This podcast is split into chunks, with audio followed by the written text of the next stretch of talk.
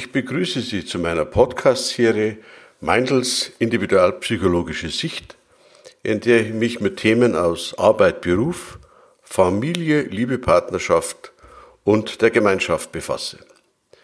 Das heutige Thema lautet Liebe, Abschied, Tod im Kontext einer gestörten Eltern-Kind-Beziehung. Liebe kann man sich nicht einfach nehmen, sie ist ein Geschenk. Für manche Menschen ist und bleibt sie deshalb eine unerfüllte Sehnsucht. Ich beginne mal mit einer vielleicht provokanten wirkenden Frage. Wer ist eigentlich für eine liebevolle Eltern-Kind-Beziehung verantwortlich? Die Eltern oder die Kinder? Aus psychologischer Sicht gibt es hier nur eine richtige Antwort. Die Eltern. Ich führe meine provokante Einleitung fort mit der These, was ich als Vater oder Mutter nicht gesät habe, kann ich später auch nicht ernten. Ich meine damit, wenn ich als Eltern nicht Liebe sähe, kann ich sie später auch nicht ernten. Man kann nicht Unkraut säen und später blühende Blumen ernten wollen. Ich spreche von der Bedürfniserfüllung nach Liebe und Geborgenheit der Kinder, für die ausschließlich die Eltern die ursächliche und finale Verantwortung tragen.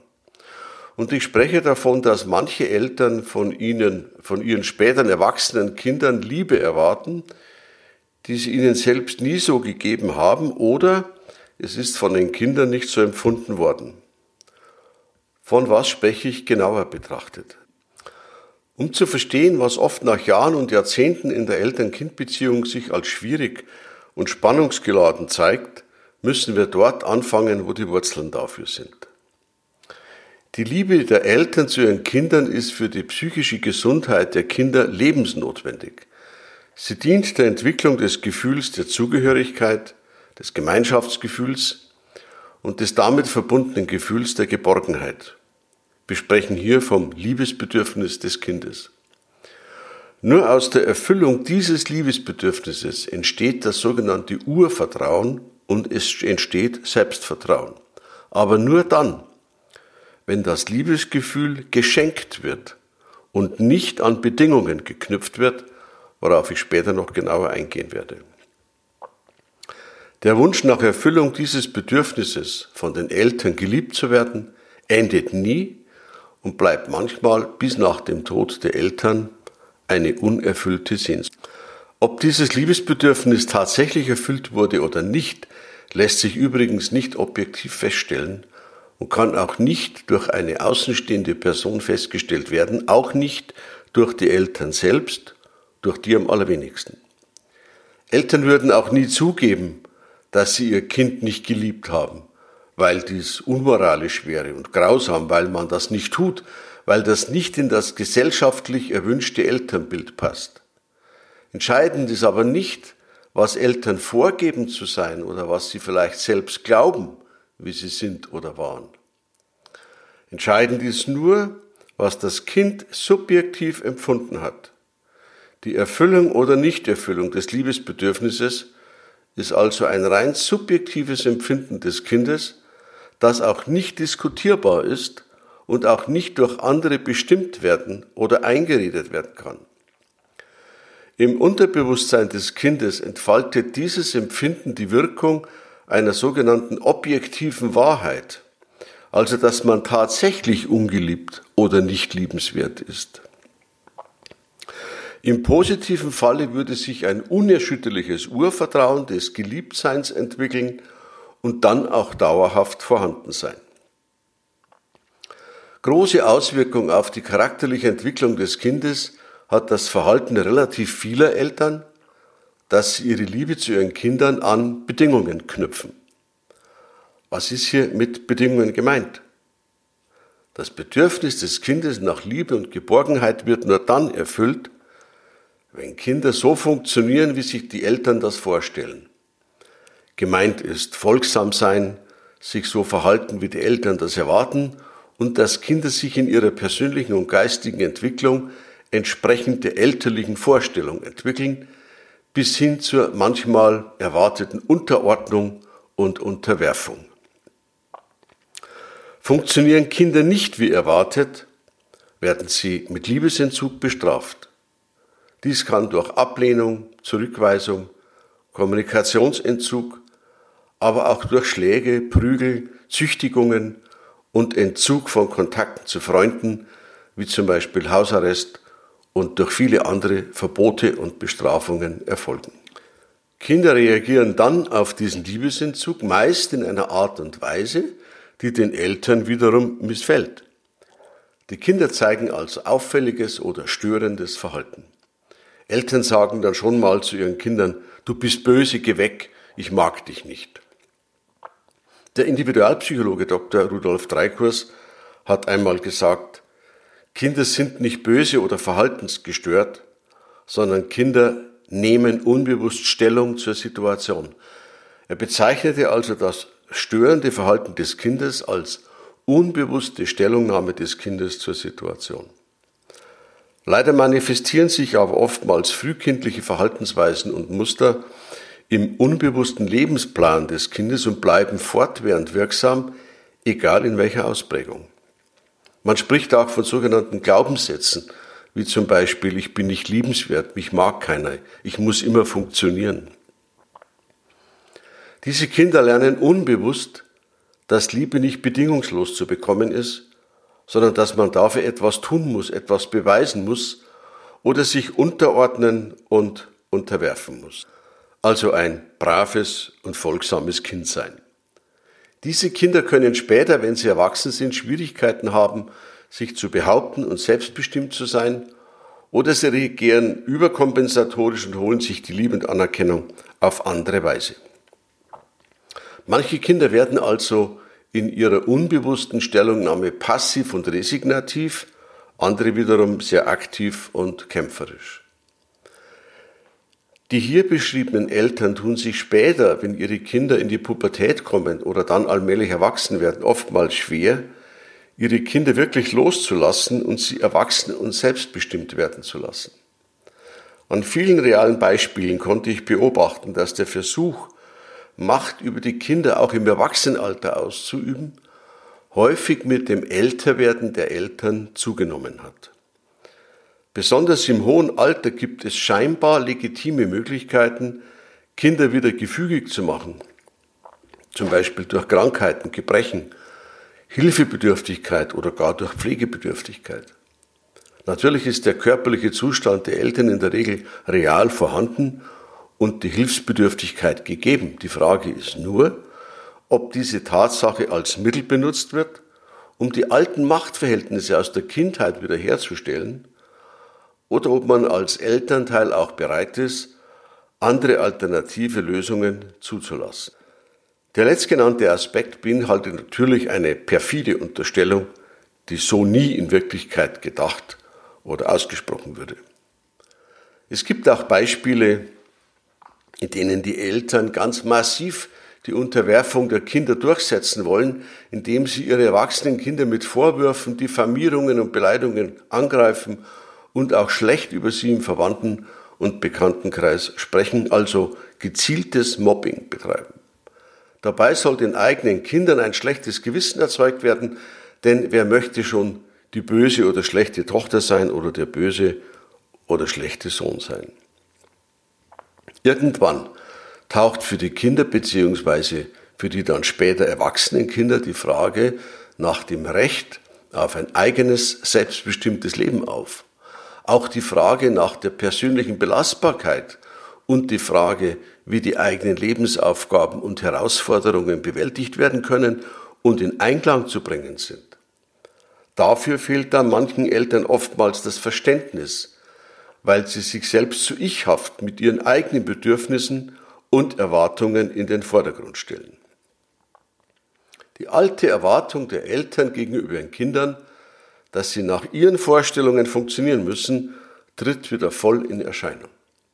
Es hat sich eigentlich nichts geändert, nur Eltern und Kinder sind älter oder alt geworden. Dieser Machtkampf, den manche Eltern mit ihren Kindern führen, kann oft lebenslang dauern. Auch die Inanspruchnahme des Rechts auf Selbstbestimmung durch die Kinder kann zu Unverständnis und zu großen Spannungen führen, weil Kinder eben nicht nach Ansicht mancher Eltern die gleichen Rechte haben wie die Eltern, sondern sich bis zum Tod der Eltern zu unterwerfen haben und funktionieren müssen. Egal in welcher Beziehung Eltern zu ihren Kindern oder Kinder zu ihren Eltern in der Kindheit und später im Erwachsenenleben stehen oder standen. Egal ob die Beziehungen gut, liebevoll und harmonisch waren oder belastet, konfliktreich und disharmonisch waren, Vater bleibt Vater und Mutter bleibt Mutter.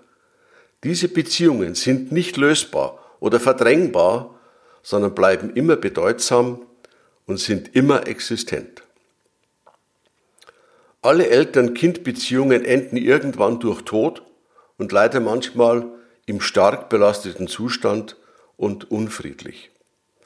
Die Tatsache, dass es vielleicht unüberbrückbare Spannungen oder Differenzen gab, darf nicht zu der Vermutung oder Unterstellung führen, dass sich beide Menschen egal waren.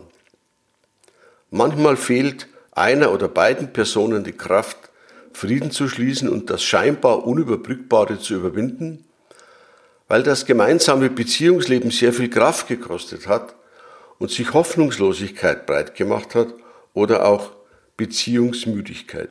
Vielleicht fehlt auch manchmal den erwachsenen Kindern die Bereitschaft, sich von den Eltern fremdbestimmen und beherrschen zu lassen.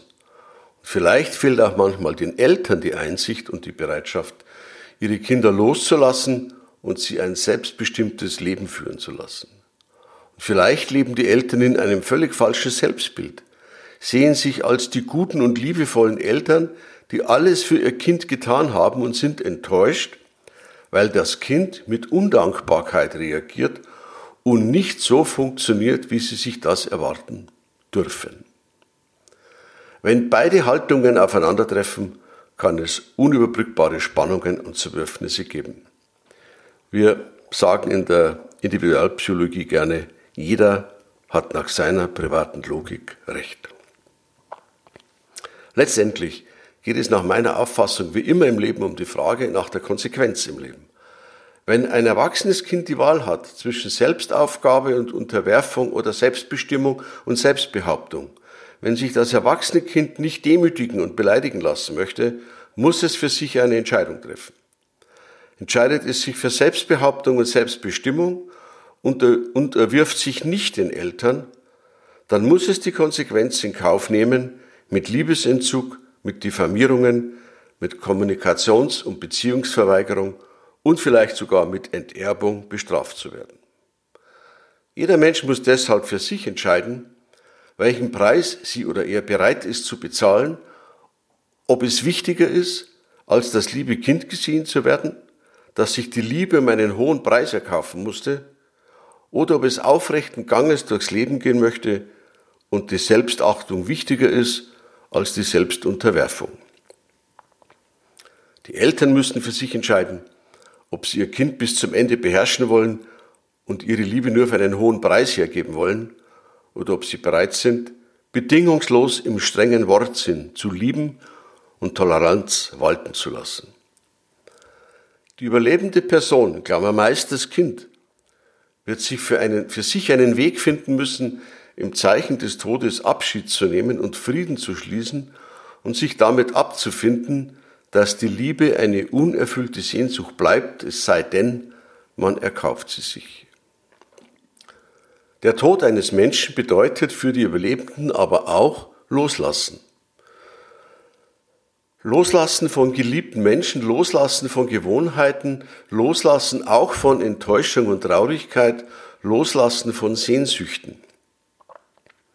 Loslassen bedeutet aber auch zu akzeptieren, dass man für seine Selbstbestimmung möglicherweise grausam und brutal bestraft wurde, zumindest nach dem eigenen Empfinden.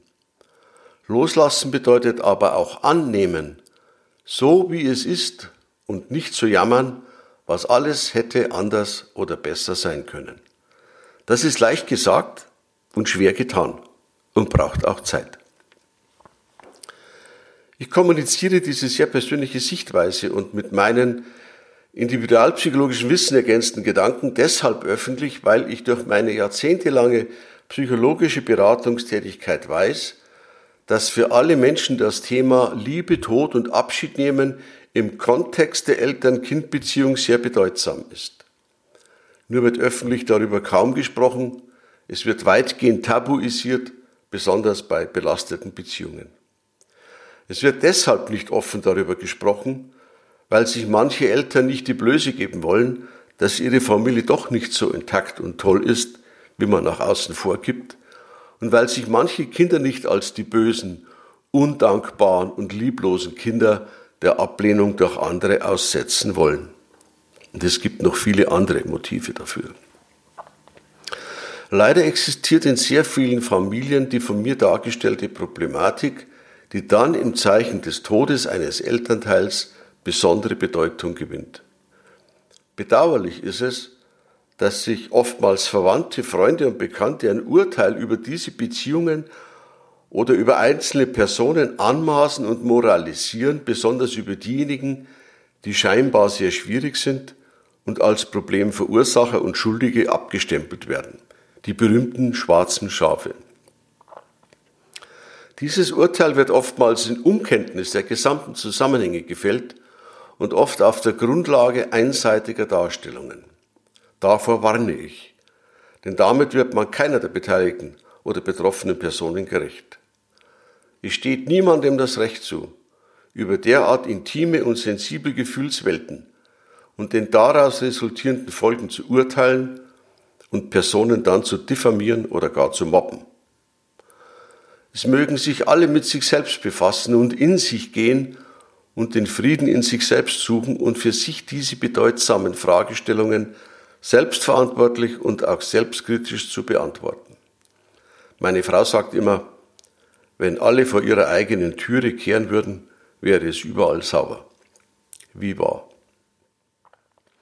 Wenn wir bereit sind, wirklich Selbstverantwortung für unsere so bewusst getroffenen Entscheidungen zu übernehmen, egal ob wir uns für Unterwerfung oder Selbstbestimmung entscheiden, wenn wir bereit sind, den Preis für unsere Haltung zu bezahlen, dann ergibt sich daraus aus meiner Sicht eine ermutigende Perspektive. Ich empfehle gerade in sehr schwierigen Beziehungen, Toleranz als innere Haltung zu zeigen, bevor es zu spät ist. Toleranz heißt ja nicht alles für richtig und für gut zu empfinden, sondern es anders sein zu lassen. Wenn man nur Toleranz, Respekt und Anstand zeigt, und zwar von Eltern und Kindern gleichermaßen, wären auch schwierige Eltern-Kind-Beziehungen einfacher zu handhaben und es wäre vielleicht ein friedvollerer Abschied im Zeichen des Todes möglich. Ich hoffe, ich konnte Sie ein wenig zum Nachdenken anregen und zur Frage, wie ist es denn eigentlich bei mir als Vater oder Mutter oder als Sohn oder Tochter bestellt? Ich möchte Ihnen abschließend eine Aufgabe als Fragestellung mitgeben, die da lautet, wie möchte ich eigentlich, dass meine eigenen Kinder mal über mich denken und sprechen, wenn ich mal nicht mehr auf dieser Welt bin? Was soll in der Erinnerung bleiben und was tue ich heute und jeden Tag dafür? In meinem nächsten Podcast behandle ich das Thema Mobbing in Familien. Freuen Sie sich darauf, denn ich breche mit einem Tabu. Herzlichen Dank für Ihre Aufmerksamkeit. Ihr Rudolf Meindl.